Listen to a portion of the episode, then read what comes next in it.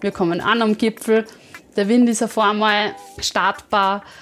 Ein Wolkenfenster öffnet sich nach Chamonix und wir haben dann echt runterfliegen können. Und was immer cool ist, wenn man einfach nicht genau weiß, geht es jetzt auf dieser Plan oder nicht. Irgendwie sind das dann schon die eindrücklichsten Touren und die Touren, die wirklich in Erinnerung bleiben, finde ich.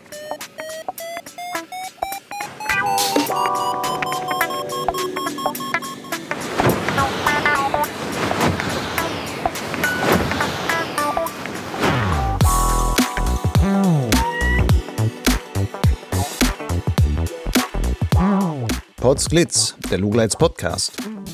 Geschichten aus dem Kosmos des Gleitschirmfliegens. Heute mit Malis Czerny und Lucian Haas am Mikrofon. Eine Quizfrage. Wie viele offiziell anerkannte Viertausender gibt es in den Alpen? Die Antwort darauf will ich hier nicht vorwegnehmen, denn die kann Marlies Czerny am besten geben. Marlies ist die erste Frau, die auf allen diesen Gipfeln gestanden ist. Und von einigen davon ist sie dann sogar mit dem Gleitschirm wieder heruntergeflogen. Marlies Geschichte ist nicht nur wegen der Kombination aus Alpinismus und Gleitschirmfliegerei faszinierend. Schon wie sie zum Bergsteigen kam, ist bemerkenswert. Sie lebte 150 Prozent für ihren Job als Sportjournalistin mit vielen Spätschichten in der Redaktion und kaum Freizeit. Dann verdonnerte ihr Chef sie dazu, Urlaub abzubauen. Sie wusste erst gar nicht, was mit der freien Zeit anzufangen und wanderte einfach mal auf den nächstbesten Berg. Die Folgen der Erlebnisse dieser Tour sollten ihr Leben gründlich umkrempeln. Wie es weiterging, wie sie, wieder recht spontan, dann auch zum Gleitschirmfliegen kam, wie sie heute mit ihrem Lebenspartner Andy ganzjährig nur noch in einem Campingbus lebt, welche Freiheiten, welche Schwierigkeiten, aber auch welche besondere Verantwortung sie damit verbindet, das und noch viel mehr erzählt die Mit-30erin in dieser 53. Folge von Potsglitz. Bevor es losgeht, will ich einmal Danke sagen. Und zwar Danke an alle Potsglitz-Hörer und Lugleits-Leser, die es mir als Förderer überhaupt erst ermöglichen, beide Projekte immer weiter voranzutreiben. Lugleits hat mal als kleiner Hobbyblog begonnen. Über die Jahre ist er zu einem ausgewachsenen Online-Magazin samt Podcast herangewachsen. Der dafür nötige Arbeitsaufwand lässt sich hobbymäßig schon lange nicht mehr stemmen oder auch rechtfertigen. Aber dank eurer Förderbeiträge kann ich Lugleits und Potsglitz mittlerweile offiziell zu meinen Einkommensquellen als freier Journalist zählen. Aus Spaß und Passion ist also auch ein Teil meiner Lebensgrundlage geworden.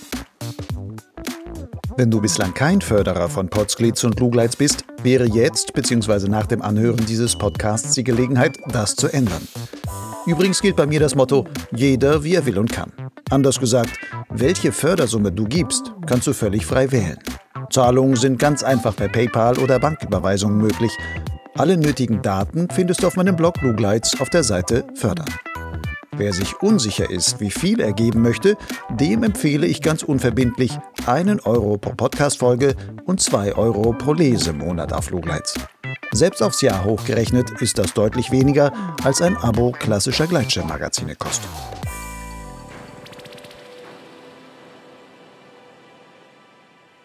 Marlies, wie viele Viertausender gibt es in den Alpen? 82, ganz genau. Und auf wie vielen davon bist du mittlerweile schon gestanden? Ich jene doppelt rechnen, auf die ich mehrmals gestanden bin, oder? dann, dann. Das kannst du machen, wie du willst. Aber wenn man erstmal die 82 nimmt, davon hast du wie viele? Ja, da durfte ich auf jeden oben stehen. Auf jedem? Ja. Super. Und wenn du jetzt doppelt rechnest, auf wie viel kommst du dann? Boah, da müsste ich halt etwas länger nachrechnen, weil ich eigentlich nicht genau Statistik führe. Und somit, ja, ich weiß nicht. Also, ich war sicher schon auf 20, 30, mehrmals oben. Ich glaube, am Mont Blanc, den habe ich mittlerweile auch schon so sieben, acht Besuche abgestattet. Aber ja, wow. ganz genau wüsste das jetzt nicht einmal. Würdest du denn alle 4000er aus dem Kopf vom Namen her noch zusammenbekommen? Mit etwas Zeit glaube ich schon, ja. Weil man ja doch mit jedem Einzelnen auch eine ganz spezielle Erinnerung verbindet und ja, so gesehen, glaube ich, würde das zusammenbringen. Auch wenn es nicht so einfach ist, gerade bei diesen französischen äh, Aigus, dass man da die richtigen äh, ja, die richtigen Namen dann findet und vor allem sie ja richtig ausspricht, könnte schwierig mhm. werden. Aber ja, ich glaube, ich schaff's. Was ist so toll, auf einem 4000er zu stehen? Hm. Für mich persönlich sind es ganz, ganz viele Punkte. Einmal zuallererst auch, weil man halt wirklich so weit oben steht und so weit weg ist von seinem Alltag. Und ja, je höher es raufgeht, umso kleiner werden halt wirklich die Probleme vom Alltag. Und das habe ich eigentlich immer schön empfunden, wenn man mal lange Zustiege hat und einfach so Schritt für Schritt das Tal immer kleiner werden lässt. Und das ist für mich einfach echt immer irrsinnig schön. Also so ganz in die Natur einzutauchen und in Gegenden hinzukommen, wo man vielleicht als Mensch auch gar nicht so hingehört. Aber wo man sich halt dann auch wirklich selber so, so richtig spürt. Ist denn eigentlich, wenn man auf so einem 4000er oben steht und wenn man weiß, jetzt muss ich das alles wieder runter, ist das eigentlich ein Moment, wo und denkst, ah, den Abstieg, den, der ist immer nervig? Hm. Weil den Gipfel hat man ja jetzt schon, jetzt hat man sein Ziel erreicht und jetzt geht es nur noch, ja, im wahrsten Sinne bergab.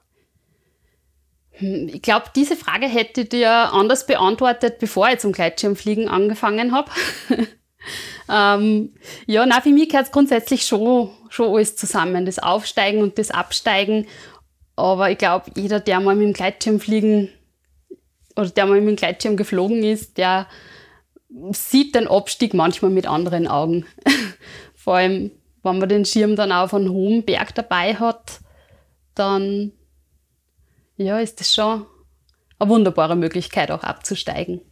Von wie vielen von diesen 4000ern, die du da auf deiner Liste schon hast, nee, du hast ja alle in den Alpen, aber von wie vielen von diesen 4000ern bist du denn auch schon abgeflogen? Mhm. Das waren jetzt gar nicht so viele, ich glaube äh, eine Handvoll ungefähr, ja. Mhm. Mhm. Wären denn einfach von der Schroffheit des Geländes her und so weiter, wären denn noch viel mehr möglich? Oder ist es einfach so, dass du sagst, nee, die 4000er, die sind so exponiert, da gibt es an den wenigsten überhaupt irgendwelche Möglichkeiten, dass man dort noch vernünftig starten könnte? Da gibt es sehr viele Möglichkeiten. Ähm, die hohen Berge sind ja sehr oft im Gipfelbereich vergletschert, was dadurch sehr oft eine wirklich gute ähm, Startplätze sind. Zum Beispiel auch der Gipfel vom, vom höchsten aller Alpenberge, der Gipfel vom Mont Blanc. Das ist ein perfektes Startgelände, muss man sagen. Und da gibt es eigentlich ja durchaus, durchaus einige, wo, wo ich auch noch gerne mal hinauf möchte und dort da ja mit dem Gleitschirm starten würde. Bei wie vielen deiner Bergbesteigungen nimmst du heute mittlerweile so deinen Gleitschirm mit? Hm ist ganz unterschiedlich. Ähm, kommt, das ist echt unterschiedlich. So im Herbst, wenn, wenn man irgendwie so im Hike-and-Fly-Spirit drinnen ist, dann gehe ich am liebsten jeden Tag eine feine Hike-and-Fly-Tour. Wenn ich wieder mehr im Klettern drin bin, dann ja, habe ich vielleicht auch gar nicht den Kopf so beim Gleitschirmfliegen Außer man weiß, hey, wow, der Wind ist jetzt echt einmal perfekt. Dann suchen wir uns vielleicht eine Klettertour, wo wir auch den Gleitschirm mitnehmen können. Und ja, ich kann das gar nicht verallgemeinern. Jetzt wie oft. Das ist so phasenweise. Und gibt es schon mal so Tage, wo du vor der Entscheidung quasi stehst und sagst, okay, mache ich heute eine Klettertour, wo ich nicht fliegen kann, aber das Wetter wäre theoretisch auch fliegbar möglich. Soll ich vielleicht lieber die andere Tour machen, wo ich dann vielleicht runterfliegen kann und sowas, wo du dann wirklich so ein bisschen im Dilemma sogar bist? Ja, ich glaube, das kann man manchmal als Luxusproblem bezeichnen. Vor allem macht es mir und meinem Partner, also die meisten Touren mache ich mit meinem äh, Lebens- und Seilpartner, mit dem Andi gemeinsam und der fliegt da schon länger. Und ja, im Idealfall versuchen wir da echt alles zu kombinieren. Also Klettern und Gleitschirmfliegen. Und so gesehen ist eigentlich die Planung immer ein richtig spannender Prozess, weil dann überlegt man sich vielleicht die Tour, nachher sagt wieder jemand, hey, eigentlich könnte man doch da den Gleitschirm mitnehmen, oder?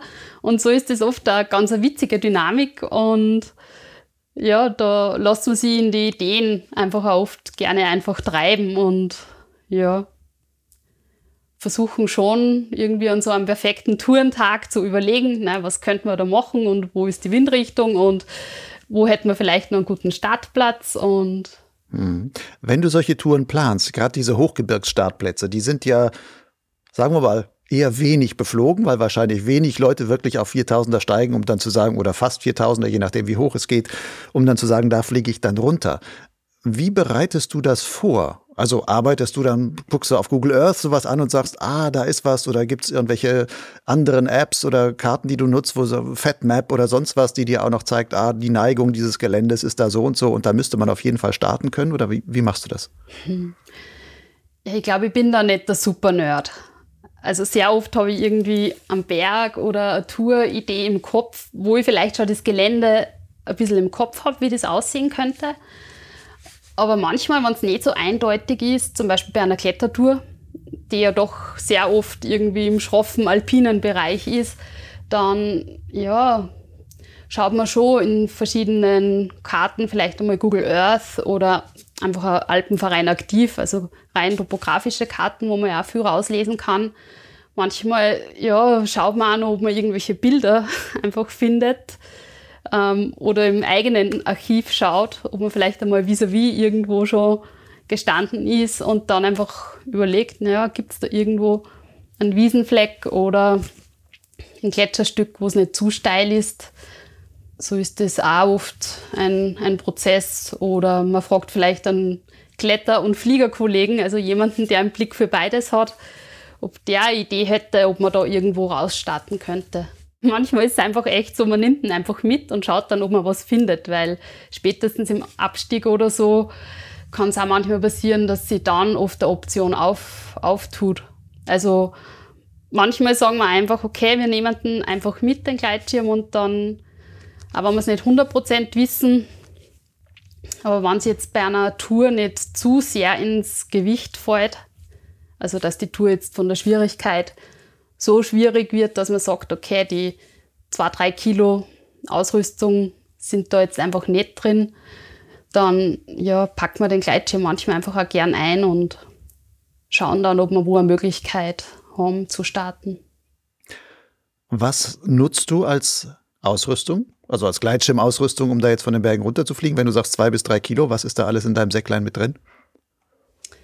Ähm, die Susi 3. Mhm. Von Air Design ist das so ein Bergschirm. Zwei Kilo von Air Design, genau.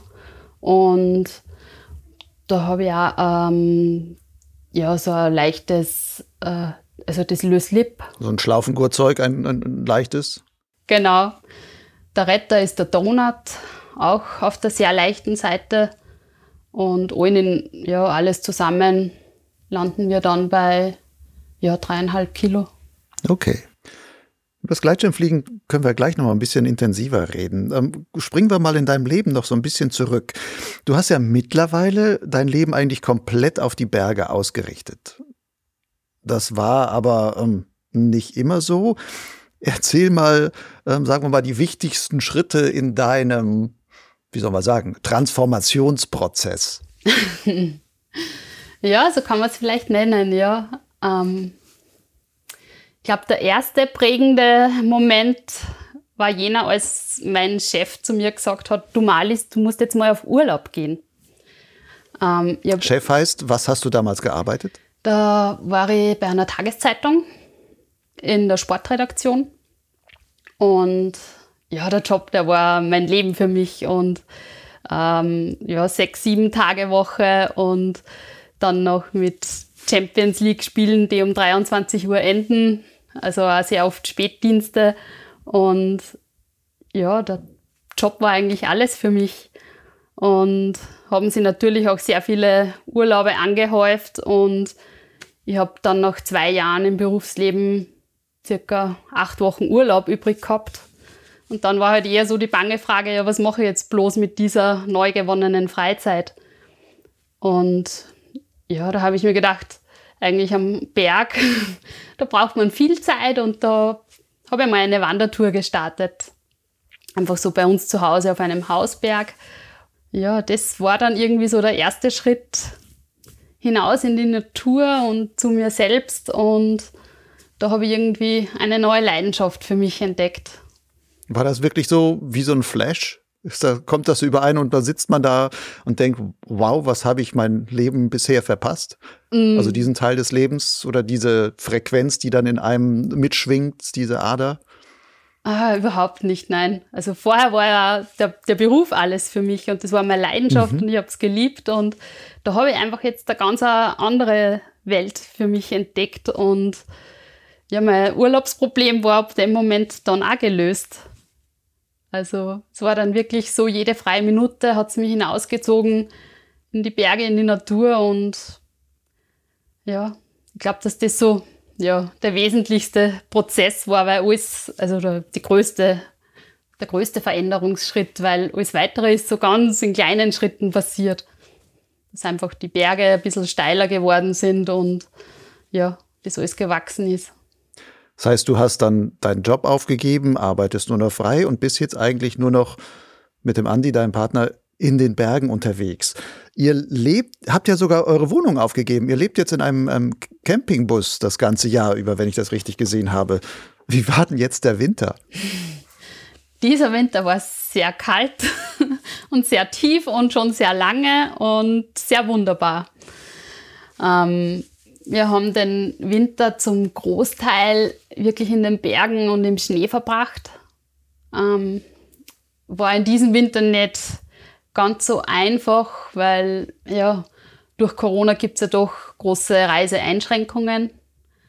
Ähm, jetzt waren wir dann so vor Weihnachten, als die Restriktionen noch nicht so streng waren, haben wir noch lange überlegt, ja, wo verbringen wir jetzt unsere Zeit, weil die ersten zwei Lockdowns, die waren wir eher immer bei uns zu Hause in der Heimat. Wo mhm. wir Heimat, sag mal kurz, wo ist, wo ist genau deine ist, Heimat? Äh, in Oberösterreich, in der Pürmpril-Gegend. Und da, ja, was, irgendwie hat es uns dann einfach, also wir waren ungefähr schon ein Dreivierteljahr im Bus unterwegs, bevor dann ähm, ja, dieses Virus sich auszubreiten begonnen hat. Und irgendwie haben wir dann für uns gespürt, ähm, ja, na irgendwie in dieser Zeit wollen wir doch eher lieber zu Hause sein, weil man ja noch gar nicht gewusst hat, wie sich das alles entwickelt und einfach auch bei der Familie sein und ja, einfach diese ganzen Unabwägbarkeiten ernst nehmen und ja, dann die ersten beiden Lockdowns waren wir eben dann immer so in unserer Heimat zu Hause haben nach wie vor trotzdem nur im Wohnmobil gelebt, aber sind halt bei Freunden in der Einfahrt gestanden zum Großteil. Und ja, und dann war halt der dritte Lockdown und wir haben echt ziemlich lange überlegt, wie wir das jetzt, wie wir die Zeit verbringen wollen. Und ja, haben dann Weihnachten mit unseren Familien, also kurz besucht, aber circa zwei, drei Wochen vor Weihnachten und haben dann beschlossen, dass wir nach Südtirol fahren. Da waren die Regelungen noch nicht so streng und ja, hat eigentlich alles wunderbar funktioniert. Wir haben uns dort da immer an die lokalen Maßnahmen halten können, obwohl wir halt im Wohnmobil zu Hause waren. Und das ist auch ja, echt gut akzeptiert worden. Und ja, so waren wir dann ungefähr mal ein, zwei Monaten in den Dolomiten, in den tief verschneiten und haben da den Winter verbracht. Und da dann Eisklettern, Skitouren gehen, von irgendwelchen Bergen runterfliegen und so weiter. Ganz genau, ja. Wie ist das denn, wenn man in so einem Campingbus wohnt? Da ist vielleicht bei euch nicht der kleinste, aber trotzdem ist es sehr beengt mit allem, was man da so mitsteckt. Und ihr habt ja die unterschiedlichsten Ausrüstungen dann natürlich dabei. Und dann kommt man vom Berg und ist wahrscheinlich, ich, ich stelle mir das vor, man ist auch verschwitzt von so einer Skitour oder von sonst, vom Hochwandern und sonstigen nasse oder zumindest feuchte Klamotten oder der Schirm ist feucht geworden und sowas. Wenn ich nach Hause komme nach irgendeinem Winterding, dann lege ich meinen Schirm Irgendwo habe ich immer einen freien Platz, wo ich den zum Trocknen auslegen kann, ob im Keller oder sonst was. Wie macht ihr das? Schlaft ihr dann quasi unter ähm, feucht aufgehängten Schirmen, die dann irgendwo im Bus hängen oder wie geht das? Also ja, die Gleitschirme haben wirklich einen guten Platz im Bett bekommen zum Trocknen. Also im, Im Bett. Im Bett. Ihr schlaft also, dann quasi unter den Schlafsäcken, äh, unter den Schirmen, Decke, oder? Ja. Na, also im Idealfall ist draußen trocken oder man legt draußen nur eine Picknickdecke aus, wo der Gleitschirm trocknen kann. Und wenn das Wetter aber dann, ja, wenn es draußen zu feucht ist, nachher kommt der Gleitschirm in den Bus und ja, darf sich einstweilen aufs Bett legen und dann dreht man ihn wieder mal Kopf über, damit halt alle Seiten irgendwie trocken werden. Also ist nicht optimal. Wenn er bis zum Schlafen gehen dann nicht trocken ist, der Gleitschirm, nachher wandert er vom Bett nach vor in den Fahrerbereich und ja, darf dort weiter trocknen. Und so geht's dann halt vielleicht einmal eineinhalb Tage. Also das von den sechs mal zwei Metern im Bus, dass dann nur ein bisschen weniger Platz ist. Aber ja, funktioniert auch. Und man kann sogar einen Gleitschirm im Bus zusammenlegen. Das funktioniert auch. Ja, super. Wie oft hast du denn angesichts mancher Schwierigkeiten, die dann da sind, ähm, diese Entscheidung für das Nomadenleben, was du jetzt auf gewisse Weise führst, schon mal verflucht? ja, so kurze Momente gibt es da manchmal. Wie oft kann ich nicht sagen, weil ich da nicht mitzähle. Aber ja, es ist schon das eine oder andere Mal. Ähm, ja, vielleicht auch wirklich, ja, wenn der Gleitschirm da liegt und dann noch äh, das Geschirr übrig ist und man kein frisches Wasser hat, vielleicht gerade zum, zum Waschen oder sogar im Winter war es ganz extrem. Da waren, haben wir sehr oft Temperaturen von minus 20 Grad gehabt. Da im, na, draußen, also im Bus haben wir Standheizung, da ist gleich kuschelig warm. Aber dann draußen minus 20 Grad und dann, ja, dann frieren die Wasserleitungen ein und wenn man da kein fließend Wasser hat, dann ist das schon ja, wirklich mühsam, weil die Qualität von einem ja, Wasserhahn, den man einfach aufdreht und es fließt, das ist was, was man schon eigentlich gerne hat in seinem Leben aber man sonst gerne reduziert ist. Ist denn der Spaß an dieser Lebensweise, nimmt er mit der Zeit zu oder nimmt er mit der Zeit ab, wo man irgendwann sagt, ah, ich hätte jetzt schon gerne es lieber etwas bequemer? Nach so einem langen Winter nimmt der Spaß etwas ab, muss man schon ehrlich sagen. Und eigentlich auch in so einer Zeit, ähm, ja, wo man halt einfach sich nicht frei bewegen und nicht frei reisen kann. Es macht es einfach auch die jetzige Zeit nicht einfacher, dass man wirklich das Leben so genießen kann, weil wir doch immer wieder überlegen, ja, wo können wir uns jetzt überhaupt frei bewegen und wo nicht und wo sind die, die, die Regelungen oder wie, wie sind die aktuell, was braucht es für einen Grenzübertritt. Also das ist eigentlich jetzt schon sehr kompliziert und da weiß man wieder, was man an der Reisefreiheit überhaupt einmal hatte. Und so gesehen würde man aber eigentlich schon noch gern länger im Bus leben, damit man ja, diese Freiheiten vielleicht auch wieder mal leben können und genießen können. Für viele Hörer dieses Podcasts lebt ja wahrscheinlich schon so eine Art Traum, einfach so frei zu sein, mobil zu sein, immer dahin fahren, wo es einem gerade gefällt oder wo vielleicht das Wetter am verlockendsten ist und so weiter. Und dann unter anderem ähm, auch einfach fliegen zu gehen. Erlebst du das als auch als große Freiheit für dich? Jetzt Corona mal, klar, das ist die mhm. Einschränkung so, aber insgesamt ist das so ein Gefühl, wo man sagt, da ziehe ich auch eine ungeheure Stärke raus oder Lebensfreude oder sonst was? Ja, das ist schon irrsinnig wertvoll, dass man seine Zeit frei gestalten darf, dass man dann die Dinge macht, wann man drauf Lust hat. Es ist schon, finde ich, mit einer riesengroßen Verantwortung verbunden, diese Freiheit. Und Was meinst du mit Verantwortung? Also wem gegenüber fühlst du dich verantwortlich? ja, mir selber, meiner Familie, meinen Mitmenschen, der Umwelt gegenüber gibt es eigentlich schon sehr viele Punkte, wo man, wo die Verantwortung mitschwingt. Schon alleine bei der Überlegung, ja, wo, wo, wo bleibt man über Nacht stehen und schläft dort. Wir sind heute halt überall eigentlich zu Gast, auch mit unserem Wohnmobil. Und die Plätze gehören uns nicht und wir wollen uns auch dementsprechend unauffällig verhalten und die Natur halt auch, also alles so hinterlassen, wie wir es angefunden haben. Und ich finde, das ist schon eine riesengroße Verantwortung und finde es dann auch schade, wenn die Menschen da immer nur diese Freiheit sehen. Weil die Freiheit kann halt auch nur funktionieren, wenn, wenn eine Verantwortung mit an Bord ist. Und das ist uns auch extrem wichtig und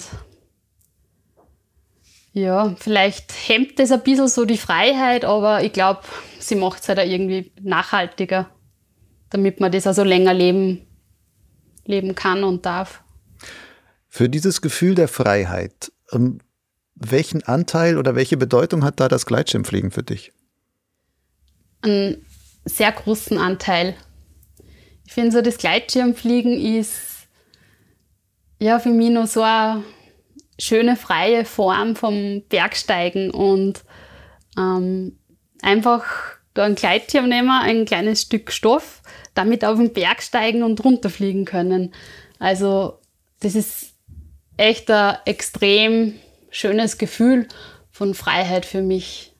Ja, Freiheit auch im Sinne von, von Leichtigkeit irgendwie.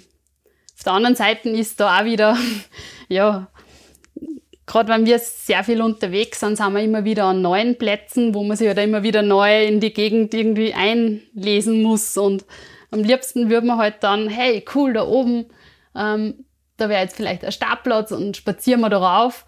Aber ganz so einfach funktioniert es halt leider auch nicht. Es gibt halt überall wieder ähm, ja, lokale, ähm, ja, irgendwie die ganzen lokalen Gegebenheiten, die man dann nicht kennt und macht es manchmal nicht das heißt so für dich Verantwortung, Verantwortung, was du vorhin gesagt hast, hieße dann auch, okay, ich muss mich so gut es geht auch immer zu diesen lokalen Regeln oder was es da immer gibt, Beschränkungen und sonstiges, muss ich mich auch immer informieren. Und da steht, steht man halt immer noch davor und fragt, was geht, was geht nicht.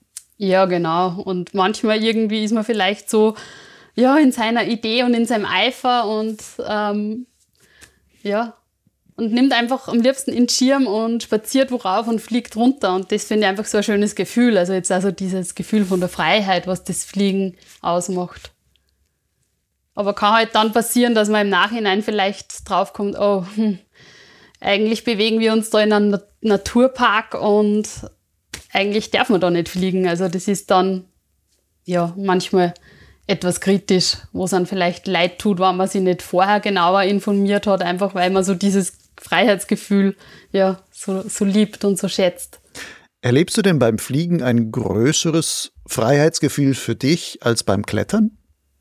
Hm, kann ich so nicht sagen. Kommt, glaube ich, auch darauf an, wie halt die Gegebenheiten sind, ja. Also Fliegen ist ja auch nicht immer gleich Fliegen und wenn man perfekte Bedingungen hat, dann fühlt man sich beim Fliegen auch viel freier, wie wenn man weiß, okay, es ist dann der Föhn prognostiziert und der Wind ist da noch und dann kommt vielleicht der Kaltfront. Also man muss sich da auch immer so in diesem großen Ganzen versuchen zu bewegen. Und manchmal gibt es perfekte Tage, wo man sich beim Fliegen oder wo ich mich beim Fliegen viel freier fühle, wie beim Klettern vielleicht. Und dann gibt es ja beim Klettern Tage, wo ich mich dort freier fühle. Fühlst du dich beim Fliegen sicherer als beim Klettern? Hm, kommt, kommt auf den Tag drauf an, auf die Verhältnisse. Kann ich so nicht verallgemeinern. Also ich glaube, man kann das Fliegen sehr sicher betreiben und riskanter und genauso kann man das Klettern sehr sicher betreiben. Und wenn man anders mal mehr Lust hat, mehr Risiko einzugehen, dann könnte man das da wie dort, glaube ich, machen. Wie bist du eigentlich zum Gleitschirmfliegen gekommen? Du bist ja schon eine ganze Weile geklettert, als das erst der Gleitschirm dann auch noch in dein Leben trat. Ähm, erzähl mal. Hm, so wirklich begonnen habe ich an einem Dezembertag. Da habe ich mir mein Sprunggelenk verletzt gehabt und das Bergabgehen, das hat mir so schlimme Schmerzen bereitet. Und das mit dem Fliegen habe ich irgendwie immer schon so ein bisschen im Hinterkopf gehabt und ähm, ja, mir gedacht, irgendwann kommt es schon, aber ich muss jetzt nicht, weil das Klettern ist mir große Leidenschaft und das Bergsteigen, das Fliegen, das kann noch warten. Ja, und dann war da so diese Zeit im Dezember und irgendwann habe ich dann zu meinem Partner, zum Andi, gesagt, du Andi, magst du mir du das zeigen mit dem Fliegen, bitte?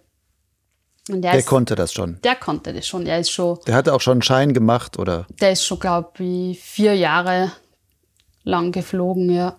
Genau. Ja, okay.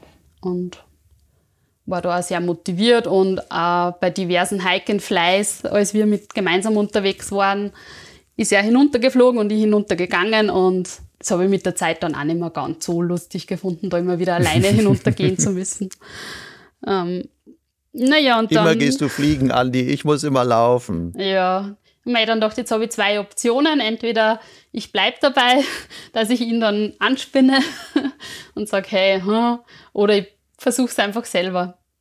Mhm. Und das war vielleicht dann, dann warst du intelligent genug zu sagen, ich, dann fange ich jetzt auch das Fliegen an. Genau, also war die bessere Option für uns beide. und er ist dann mit dir zu einem Übungshügel gegangen und hat dir mal gezeigt, wie es so geht? Genau. Und er hat das Gefühl gehabt, dass ich mich da ganz geschickt anstelle. Und ja, am selben Tag noch, am Nachmittag, sind wir dann auf unseren Hausberg hinauf, circa 600 Höhenmeter. Und ja, er hat mir nachher, hat mir seinen Schirm gegeben und er hat noch einen zweiten Schirm gehabt, einen Akkuschirm, den hat er da hinaufgetragen. Und mir hat er seinen Pi gegeben und ja, die Bedingungen waren perfekt.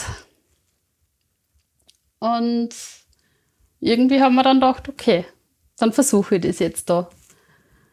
Und dann bist du die 600 Meter vom Hausberg abgeglitten. Erster Flug, gleich ein Höhenflug. Ja, genau.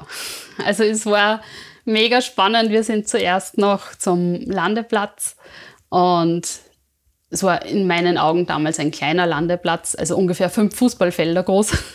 Richtig perfekt mit riesengroßem Windsack.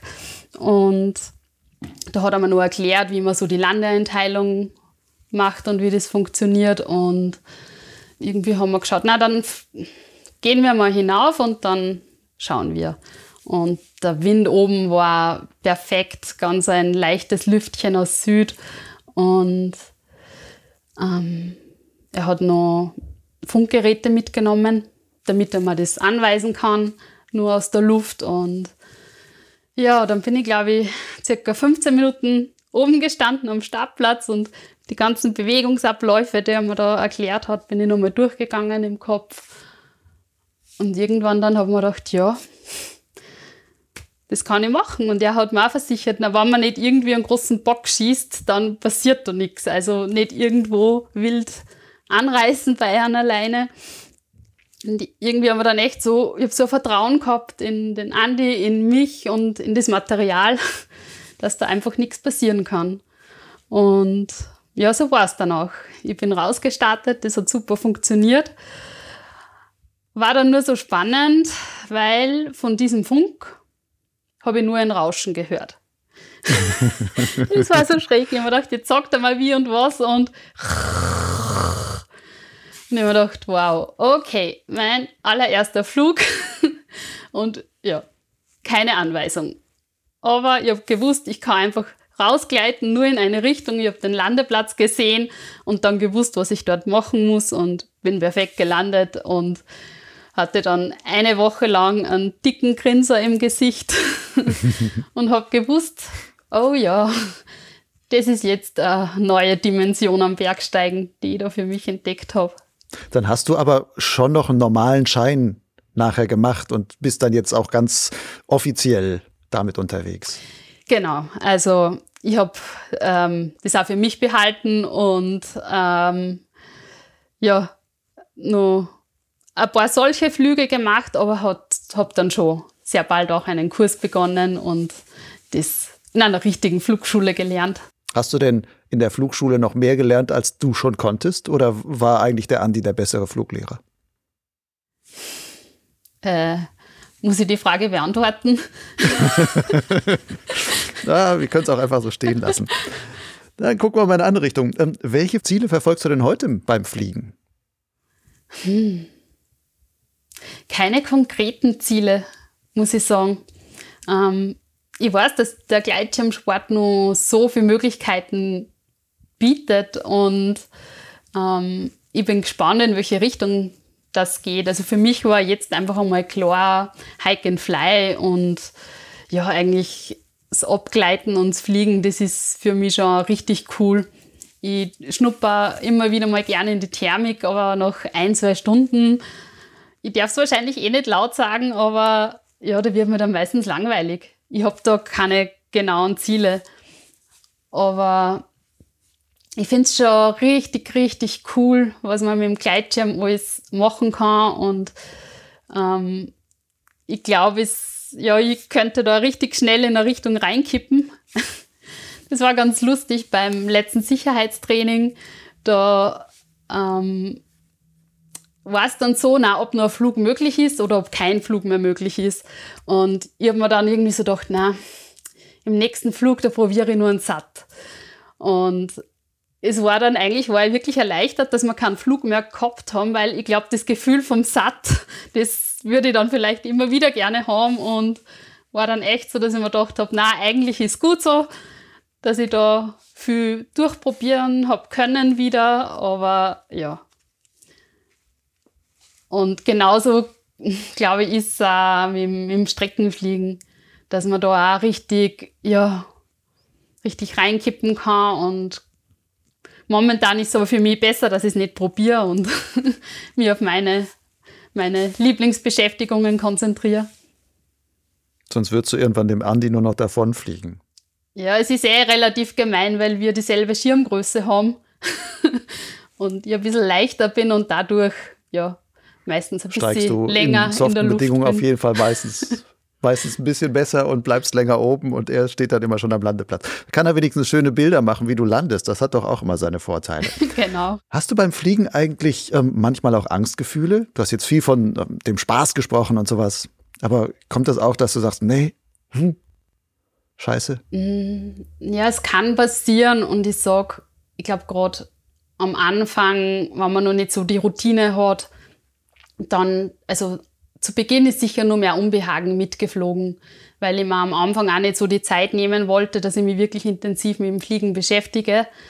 Und es braucht halt das einfach, war einfach einmal Klettern Zeit. plus Add-on von den Bergen runterfliegen. Und das hast du einfach so mitgenommen? Ja, genau. Und ich bin halt dann auch echt nur bei ganz ruhigen Bedingungen geflogen.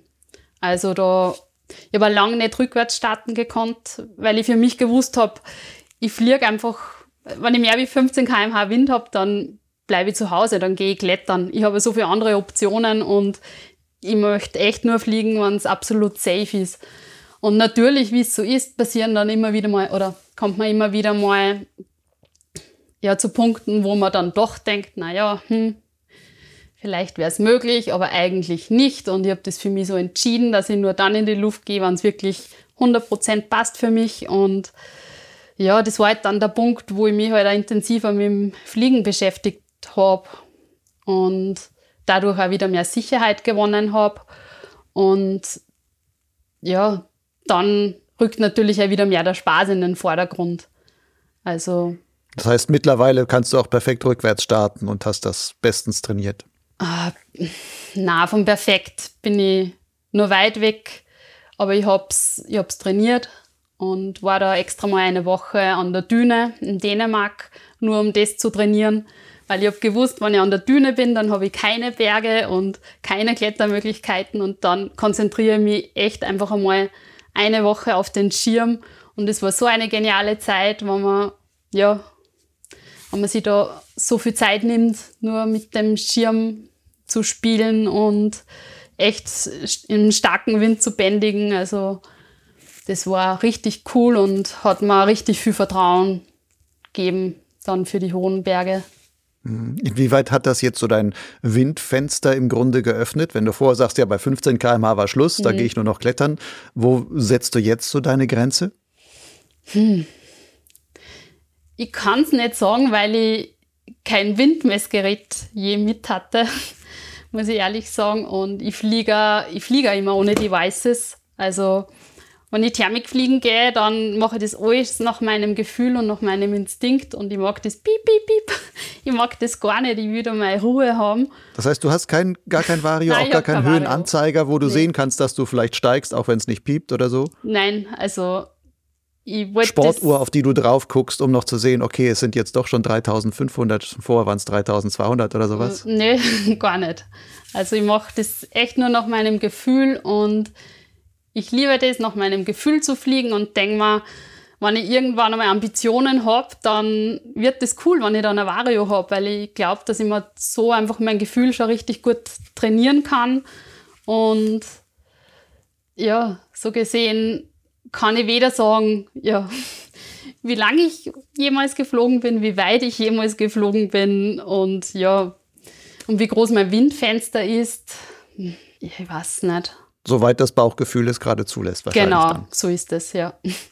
Okay, Marlies, machen wir jetzt einfach zwischendurch mal ein kleines Kreativspiel. Oh. Ähm, geht auch um deine Geschichte noch weiter und so, aber ein bisschen anders herangetreten. Ich gebe dir einfach ein paar Sätze vor, also die Anfänge der Sätze, und du kannst sie dann einfach so ein bisschen ergänzen. Mal sehen, was dir einfach spontan immer dazu einfällt. Mhm. Okay? Bin bereit. Marlies, mein höchster Start war am Mont Blanc von 4810 Metern. Und wie war das so? Genial. ähm, wie weit soll ich ausholen? Ähm, ja, so dass wir noch im, äh, bevor meine Speicherkarte voll ist vom Aufnehmen, dass wir damit durch sind. Nein, du musst jetzt nicht jede Sekunde des Fluges nacherzählen, aber was war denn das Beeindruckendste für dich? Ähm, es war einfach diese Höhe oder? Mm, eher die, die Unsicherheit, ähm, ob es funktionieren könnte. Die und die Tatsache, dass das am 1. September war, also im Juli und August darf man am Mont Blanc nicht Gleitschirm fliegen, da ist Flugverbot. Und der 1. September war jetzt der erste Tag, wo es offiziell wieder möglich geworden ist. Und wir sind ähm, zwei, drei Tage zuvor in Chamonix mit Freunden zusammengesessen und einer ist Tandempilot und der andere war noch nie am Mont Blanc. Und irgendwie haben wir so die spontane Idee geboren, wir gehen jetzt am Mont Blanc und fliegen runter. Und da war noch das Besondere dran, dass, das, dass die beiden Kollegen am 2. September wieder in der Arbeit sein mussten. Und zuvor war das Wetter schlecht. Jetzt haben wir die Idee geboren, dass wir in der Nacht im Tal starten und die ganze Nacht durchgehen und in der Früh dann vom Gipfel runterfliegen. Also die ganzen 3800 Höhenmeter vom Tal zu Fuß aufsteigen und die Nacht halt durch, durchgehen. Und ja, im Aufstieg hat es sehr oft danach ausgesehen, als hätten wir einfach keine Chance. Und wir haben das Wetter aber doch sehr genau recherchiert gehabt. Ähm, ein Kollege ist beim Bundesheer und hatte die besten Wetterkanäle und wir haben gewusst, hey, wir haben ein, ein Fenster, haben wir eine Chance von 50 Prozent und die versuchen wir. Und es hat bis ja, bis zum Gipfel selbst hat es eigentlich nie danach ausgeschaut, als dass wir die Chance wirklich nützen könnten. Und wir kommen an am Gipfel. Der Wind ist auf einmal startbar und äh, Wetter, also ein, ein Wolkenfenster öffnet sich nach Chamonix und wir waren zu viert oben, also die zwei Tandempiloten und der Andi und ich, also der eine Tandempilot. Und wir haben dann echt runterfliegen können und ja, das war echt so ein schönes, spannendes Erlebnis. Was immer cool ist, wenn man einfach nicht genau weiß, ja, geht das jetzt auf, dieser Plan oder nicht? Irgendwie sind das dann schon die eindrücklichsten Touren und die Touren, die wirklich in Erinnerung bleiben, finde ich. Mhm. Hätte das nicht geklappt, wärt ihr an demselben Tag diese 3800 Meter zu Fuß wieder runtergegangen? Genau, ja, wäre der Plan gewesen. Wir hätten dann für das letzte Teilstück die, die Bahn nehmen können. Aber ja, wären dann 3000 Höhenmeter schon wieder zum Absteigen gewesen, ja. Hm. Da freut man sich natürlich, wenn man den Gleitschirm nehmen kann und sich das Ganze dann erspart. Oh ja. Machen wir mal in dem Spielchen weiter. Ähm, zweite Frage. Mein Partner Andy ist für mich.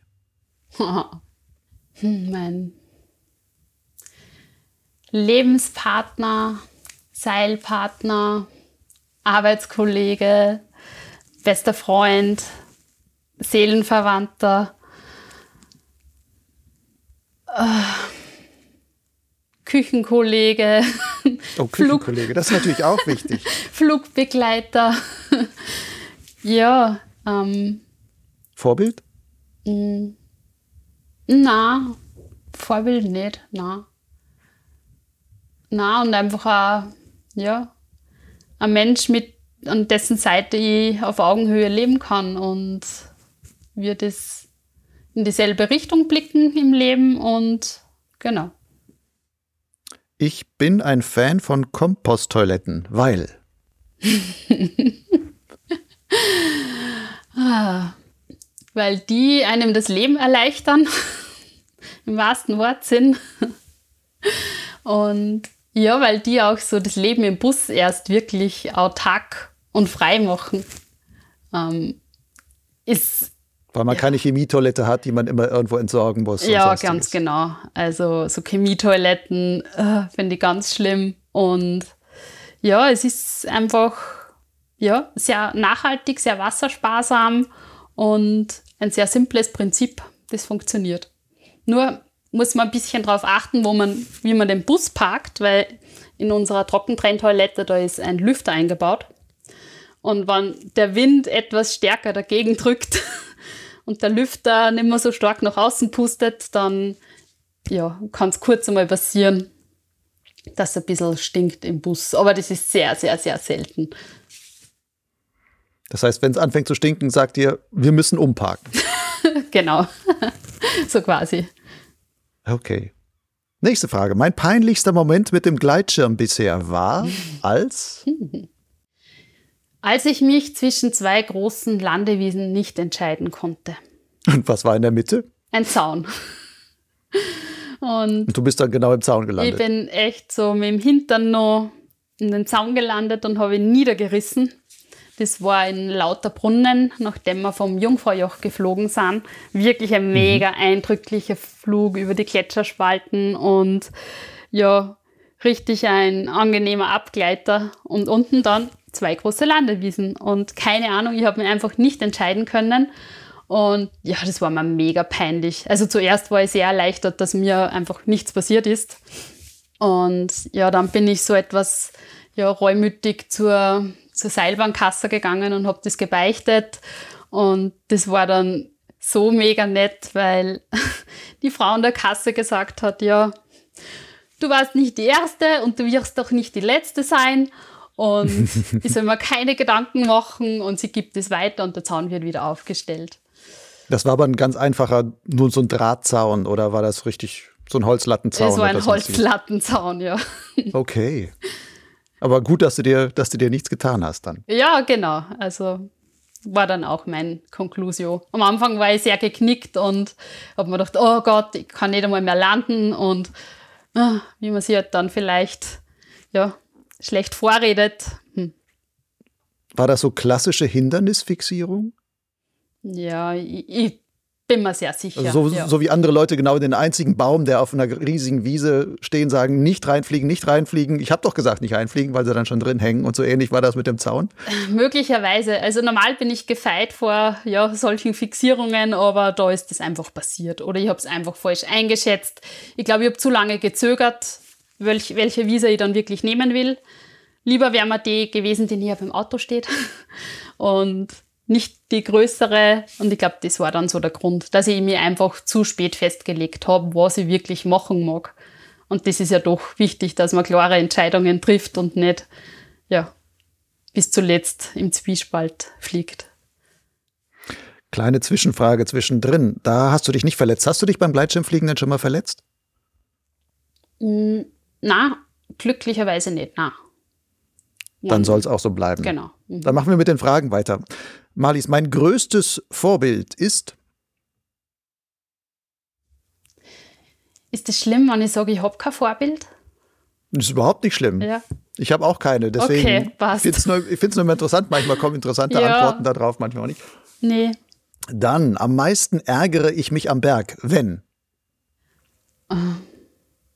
Wenn mich irgendeine Kleinigkeit nervt. Irgend, irgendwas, irgendwas, was das Material vielleicht betrifft. Wenn einfach der Klettverschluss von der Jacke nicht mehr hält oder so. Also es sind oft wirklich nur so ganz, ganz Kleinigkeiten, die mich, glaube ich, am, am meisten ärgern. Aber ich denke nur noch, vielleicht Warum? fällt mir da noch was ein. Weil die dich so aus deinem Flow rausziehen oder was ist das? Also, dass gerade so diese Kleinigkeiten das ist, was dich ärgert. Ja. weil sie einfach nerven und nicht sein müssten. Waren einfach, ja, bei meinem Ski zum Beispiel geht die Bindung so schwer zum, zum Rüberdrehen. Verstehst du mich überhaupt nur, wenn ich da gerade mal einhaken kann? Ist ganz schlimmer Dialekt, oder? Ja, ist ein bisschen schlimmer geworden, aber ist alles okay. Wir können ja einfach mit der nächsten Frage weitermachen. ja, passt. Was ich jedem anderen Flieger nur empfehlen kann, ist. Zu fliegen. Warum?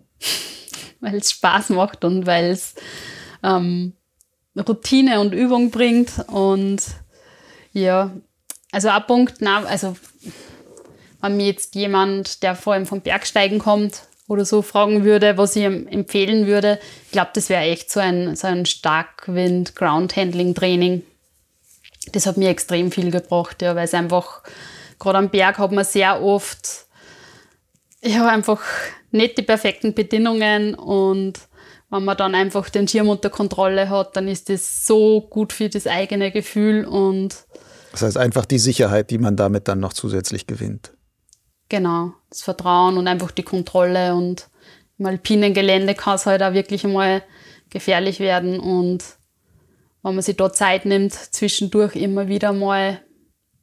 Also das ist für mich also persönlich, glaube ich, was was ich merke, wenn ich dann einfach wieder mal länger am Klettern bin, dass ich echt auch wieder mal die Zeit für mich haben mag, wo ich mich intensiver mit dem Schirm beschäftigt, sei es jetzt wieder ein Sicherheitstraining oder ja, mal vielleicht an der Düne sein und dort wieder mehr, mehr Groundhandling oder so an.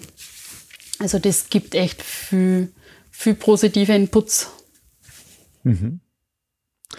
Meine liebsten Flüge sind solche, die ganz unerwartet passieren. Glaube ich, ja. Also so echt die, die spontanen Flüge. Und Flüge sind bei uns eh meistens spontan, so gesehen sind mir die meisten am liebsten.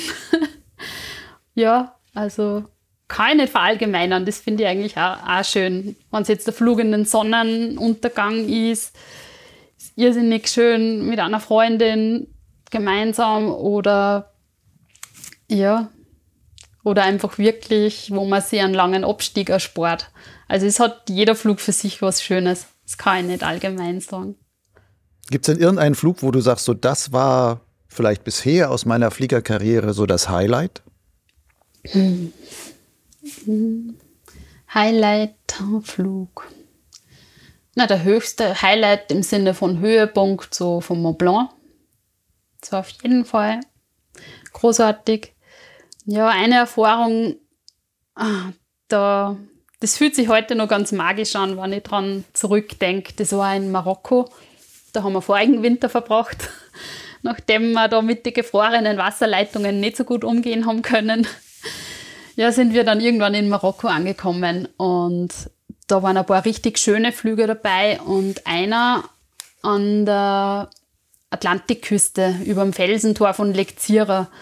Da haben wir einen wunderbaren Stellplatz gehabt, direkt über dem Meer. Und an einem Nachmittag hat der Wind so perfekt gepasst. Da sind wir ja einige Stunden da in der Luft gehängt und immer über Meer und über dem Felsentor gesohrt und ja, sehr viele Toplandungen, mehr Toplandungen als in meinem bisherigen Leben. Und das war so spielerisch und so, ja, man sich echt so vogelfrei gefühlt, wenn man da einfach wieder landet und wegtapsen kann. Und das war über mehrere Stunden einfach ein richtig, richtig schönes Flugerlebnis. Mhm. Der Felsentor von Lexira, vielleicht, dass die Hörer sich das ein bisschen vorstellen können. Das ist im Grunde eine Steilküste und dann gibt es eine so eine Felsnase, die sich in das Meer hinausschiebt mhm. und die ist unten drunter unterhöhlt. Also man kann quasi durch dieses Tor dann unten drunter durchlaufen am Strand entlang oder so Steinstrand entlang und oben kann man aber auch an dieser Nase dann entsprechend zoren und dann wirklich raus zum Meer rausfliegen und über dem Wasser im Grunde fliegen und dann auch wieder zurück und dann oben auch wieder Topland oder eben unten am Strand, je nachdem, Ganz wie es genau. gerade trägt oder wie man, wie man gerade Lust hat. Mhm.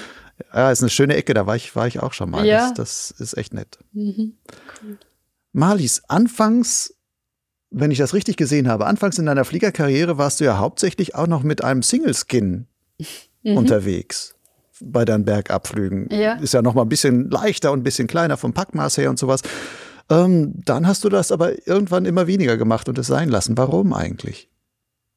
Weil ich dann mit der Susi eigentlich einen Schirm gefunden habe, der ebenso wirklich leicht ist und einfach so viel mehr Vorteile von einem klassischen Doppelsegel hat, dass der kleine Gewichtsunterschied dann nicht mehr so die Rolle gespielt hat. Also bin Single Skin sehr lange geflogen und war nur mein einziger Schirm eine gewisse Zeit lang. Das war aber natürlich dann auch der Punkt, warum mein Startfenster nicht größer war, weil bei mehr Wind halt ein Single Skin mehr Einbußen hat. Und ja, irgendwann war es dann so weit, dass ich auch durch ein paar Erfahrungen, die nicht ganz so cool waren, habe ja. Was heißt das? Nicht ganz so cool. Hm, Rückwärtsflüge und Landungen auf der Straße oder ja, einfach waren Die du auch sagen würdest, das ist dir in der Form passiert, weil es ein Single-Skin war, weil du mit dem hm. Doppelsegel wahrscheinlich vielleicht schon noch so beschleunigt hättest können, dass du noch nach vorne kommst, aber mit dem Single-Skin drückst dich dann schon nach hinten, oder? Ja, ich glaube, das war echt gerade in so einem Grenzwindbereich, wo das, ja, wo das vielleicht anders anders gewesen wäre. Ähm, ich bin nach wie vor voll ein Fan von den Single Skins und ähm, werde mir jetzt da wieder einen neuen zulegen, vermutlich ähm, das UFO 2 und auch in einer ganz kleinen Größe. Und ich glaube, also ich habe manche Flüge eigentlich oder manche Flüge und Starts hat so ein Single Skin erst möglich gemacht, wo ich einfach mit einem anderen Gleitschirm vermutlich nicht, ja, nicht so gut starten hätte können. Und ja, man muss, glaube ich, einfach wissen, wann man welchen Schirm einsetzt. Dann ist halt jetzt noch dazu gekommen, dass wir im Bus, im Campervan einfach nicht mehr Platz haben für mehrere das heißt, Schirme. Da passt ein Schirm pro Person rein, aber mehr darf es eigentlich nicht sein. Genau. Und so ein 13er Obwohl so ein Singles-Skin könnte man ja noch genau. gut irgendwo unter, in irgendeine das, Ecke noch schnell reinstopfen. Das hätte dann passt. Na, aber für uns waren irgendwie einfach vom Flugspektrum die beiden Schirme dann schon so nah beieinander, dass wir gesagt haben, okay, jetzt reicht eigentlich ein Schirm und es ist halt so ein bisschen der Kompromiss und der Platzkompromiss, den man eingehen muss. Wenn du jetzt heute bei bestimmten Touren dann trotzdem entscheiden müsstest oder beides zur Verfügung hättest, in welchen Situationen würdest du dich für den Single Skin entscheiden? Wo du sagst, da hat er einfach noch Vorteile. An ganz kleinen Startplätzen, ähm, wenn man nicht viel Platz hat, wenn man ja, echt schauen muss, dass der Schirm schnell in die Luft kommt und wenn man weniger Wind zu erwarten hat, wenn man weniger Talwind zu erwarten hat. Also wenn man vielleicht echt die, das Startfenster an, den, an die Randstunden vom Tag legen kann. Ähm, ja, oder ganz einfach, wenn man in der Früh irgendwo raufspaziert und nur einen Abgleiter machen mag. Und ja, es ist einfach so simpel und so, so, so leicht und da reicht ein Single-Skin, wenn man nur irgendwo in ruhiger Luft unterwegs sein mag. Es gibt soweit ich es zumindest beobachte, zunehmend ja auch Bergsteiger und Alpinisten, die von so einer Disziplin ähm, Fly and Climb ein bisschen träumen oder in die Richtung planen, dass die sagen, okay, ich nutze den Gleitschirm nicht, um abzufliegen, sondern im Grunde als Zustiegsmöglichkeit oder dass ich mich überhaupt erstmal den Bergen näher und manchmal, also gerade im Himalaya oder sowas, wo du sagst, ich müsste eigentlich eine Woche dahin laufen, um überhaupt erstmal im Basiscamp anzukommen, kann ich vielleicht innerhalb eines Tages dahin fliegen und sowas. Und den Streckenflug dann machen und damit auch vieles natürlich ganz deutlich erleichtern, was, was ähm, bestimmte Expeditionsvorstellungen und Ideen dann überhaupt betrifft. Ist das so etwas, ähm, ja, wäre das auch was für dich? Ist das etwas, wo du auch überlegst, da in diese Richtung mehr zu machen? Hm, das ist auch wieder so ein wunderbares Spektrum, das sich da mit dem Fliegen öffnet und ich habe jetzt nichts Konkretes im Sinn und müsste auf jeden Fall meine Streckenflugfähigkeiten da massiv verbessern. Aber ich kann mir schon vor, vorstellen, dass das irgendwann einmal interessant sein könnte. Irgendwo hinfliegen, des Fliegens willen oder Kletterns willen, das ist schon eine schöne Vorstellung. Wie sehen deine konkreteren Pläne in puncto Gleitschirm aus? Da habe ich auch keine konkreten Pläne. also. Ähm, das heißt, du nimmst die Berge, wie sie kommen und fliegst von denen, wo es möglich ist.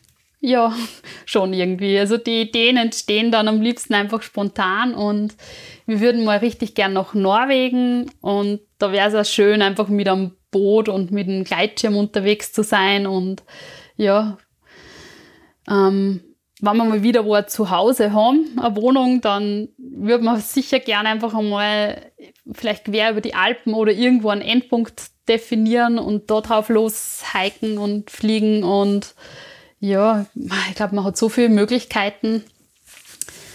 Weil du vorher gesagt hast, so irgendwo hinfliegen. Also wir waren vor zwei Jahren in Pakistan oder vor drei Jahren mittlerweile. Und da hätten wir auch den Gleitschirm mitgehabt, damit wir von, ähm, ja, von den Lagerplätzen oben runterfliegen können. Und ja, also das ist schon nach wie vor ein, ein Traum, auch vielleicht von einem ganz hohen Berg irgendwie runterfliegen zu können aber nichts Konkretes und. Was wäre oder gibt es so etwas wie einen Traumflug, den du dir noch gerne erfüllen würdest?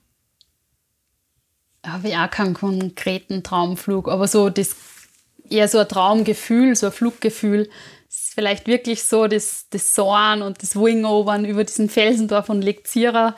Einfach so ein Gefühl zu haben und ich glaube, das wäre mir dann gar nicht so wichtig, wo das ist, ähm, einfach eine schöne Landschaft und ja, schöne Farben und eine coole Natur rund um mich und so irgendwie ein Erlebnis.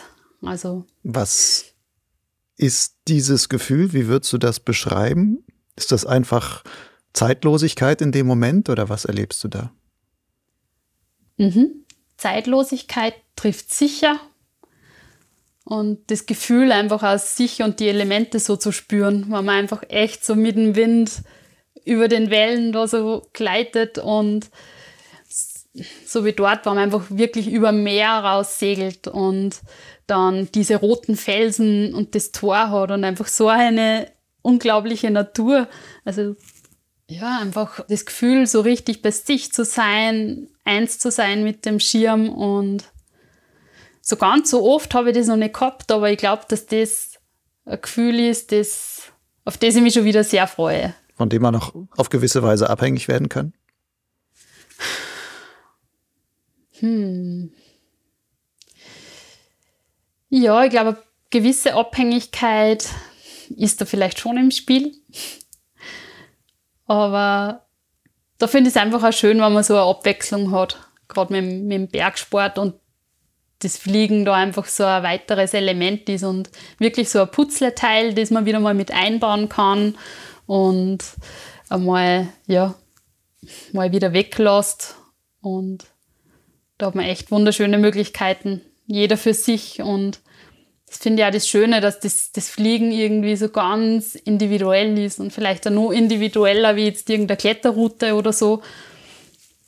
Das ist, ist jeder Flug anders individueller, weil die Kletterroute ist viel stärker vorgegeben. Der Fels ist immer der gleiche, okay, der kann ein bisschen andere Eisauflage oder sonst mal sein, aber ansonsten sagst du, den bin ich schon einmal so hochgeklettert, ich weiß, wo der Griff ist. Aber beim Flug bist du nie an derselben Stelle, in derselben Luft, mit derselben Turbulenz, die da gerade. Genau, und wenn man das dann nur mit dem Klettern kombinieren kann, nachher ist das ja nur mal viel mehr was Einzigartigeres und einfach was, was man nur für sich macht und das heißt, Hike and Fly oder Climb and Fly ist für dich der Himmel auf Erden. Genau, ja. Schön gesagt. Gut, Marlies. Dann würde ich sagen, lassen wir es da mal gut sein. Ähm, möge dir dieser Himmel auf Erden noch häufig beschieden sein. Danke dir auch. Und ähm, mögest du noch gut durch den Rest Winter kommen und hoffentlich bald, also nicht nur du, sondern wir alle, hoffentlich bald wieder ein bisschen freier hier durch diese Welt ähm, ohne Corona oder zumindest mit, mit wenig Corona-Beschränkungen uns wieder bewegen dürfen, dass wir davon einfach noch viel mehr erleben können. Danke dir für deine tollen Erzählungen und deine Bereitschaft dazu und dir noch alles Gute.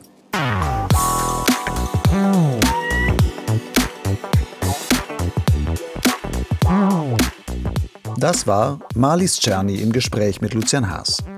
Marlies hat übrigens ein Buch darüber geschrieben, wie es geschah, dass sie die 82 Viertausender der Alpen bestieg. Er trägt einen doppelsinnigen Titel, den man ganz nach Belieben als 4000 Erleben oder 4000er Leben aussprechen kann. Das Buch ist im Bergwelten Verlag erschienen. Die zugehörigen Daten habe ich in den Show Notes zu dieser Podcast-Folge im Blog Lugleits vermerkt. Dort findest du auch noch weitere Links zu anderen Infos rund um Madis Berg- und Gleitschirmabenteuer.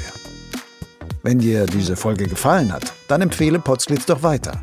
Diese und alle weiteren Podcast-Folgen findest du auf Lugleits und Soundcloud sowie in bekannten Audiokatalogen wie Spotify, iTunes, Google Podcasts etc.